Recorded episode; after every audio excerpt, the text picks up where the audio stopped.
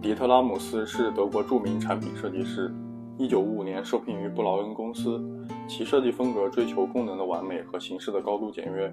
色彩多为白色，以灰色和黑色作为装饰。1957年，他首创录音机与扬声器分离的音箱系列产品，是现代组合音箱的最初尝试。随后出现的各种高保真组合产品都是在此基础上发展起来的。此后又提出产品家族概念，即立志于为系列产品创造一种连续的风格、统一的形象，以强化公司自身的形象。